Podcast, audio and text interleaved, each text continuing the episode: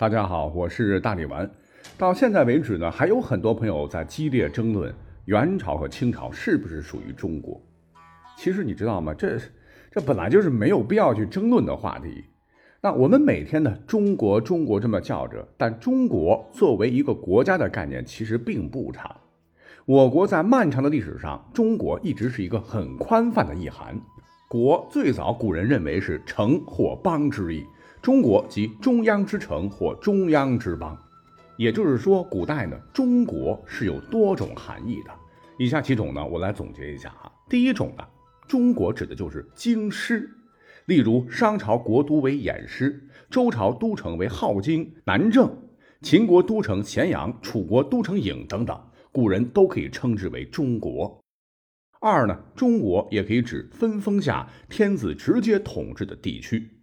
你像是周天子为了巩固统治，将全国大片土地分给王室子弟、功臣，或者是古代帝王后裔，自个儿呢只留一部分，分封之地称为诸侯国，而天子直接统治的中央区域便称之为中国。四面八方都被齐鲁宋郑蔡魏陈等大大小小的封国所拱卫，天子居中央，哎，可不就是中国吗？三来，中国呢又可以泛指黄河流域的中原地区。所谓中原，意为天下至中的原野，后演变为指黄河中下游地区，泛指大概就是今天洛阳至开封一带，狭义上就是指今天的河南省。那这里呢，自古以来土地肥沃，孕育了灿烂的华夏文明。你像是在春秋战国时，大西北崛起的秦国，以及湖南、湖北一带的楚国，在中原各个国家眼中都认为是蛮夷，非中国，打心眼里是瞧不起的。第四，中国呢，古人又认为有奉天继承正统之意。司马迁在《史记》中有这样一句话，说其后秦遂以兵灭六国，并中国，就是说秦统一了全国是受命于天。像是后世的辽代，当年占据北方大部，就觉得是受命于天呐，把宋朝视为蛮夷，而称自己才是中国。由于辽当时把持丝绸之路的陆路要道，使得当今不少国家现在称中国名称的这个发音就是契丹。而靖康之难后，金国统治了黄河流域，也以天朝上国自居，是代天而立，蔑称南宋为便夷，汴梁的汴，夷人的夷。当然，中国也可以被指为诸夏或汉族居住的地区或建立的国家。含义还有很多很多了。中国在近代之前，本身意义就涵盖了中央之城、都城、天下之中心等诸多地理上的指代。还有，这是一种中华文化的属性在其中。甚至有的时候呢，古人还代指当年恒河中流一带的中印度、中天竺为中国也。所以说，你要问元朝、清朝是不是中国，本身维度就得先搞清楚，要看你对中国的定义具体是什么。你要是指的是最后一个，肯定那不是中国，那是 foreigner。那看到现在，很多朋友把这个话题拿出来讨论，说这两个朝代是不是属于中国？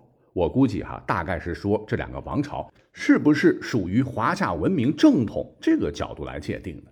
那觉得元朝和清朝跟其他大一统的王朝统治阶层不一样，故而认为其不是中国的一部分。那我觉得哈，这样的想法可能有点狭隘了。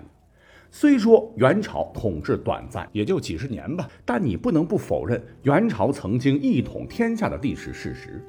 那根据推翻他们的明朝人写的明史记载，说元朝统治极其黑暗，为维护蒙古贵族专制统治权，采用民分四等的政策，把人竟然分为四等：一等蒙古人，二等色目人，三等汉人，四等南人。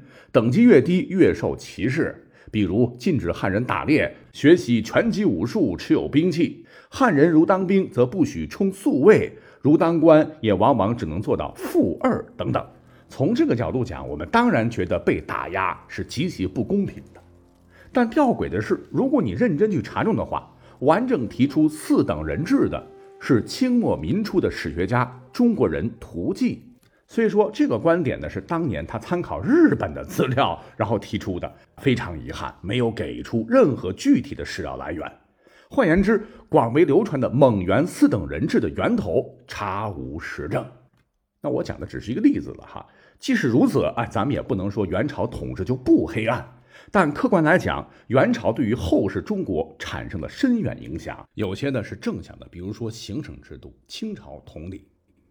那么根据史载，公元一二六零年，忽必烈即位称帝，取《易经》大灾前元之意，改国号为大元。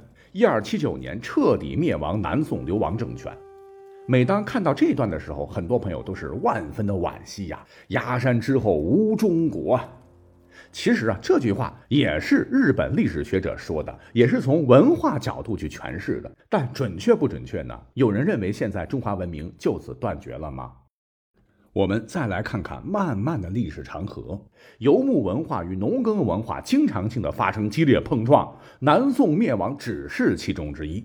但华夏文明似乎并没有因此被毁灭，反倒是强大到同化融合了这些游牧民族文化。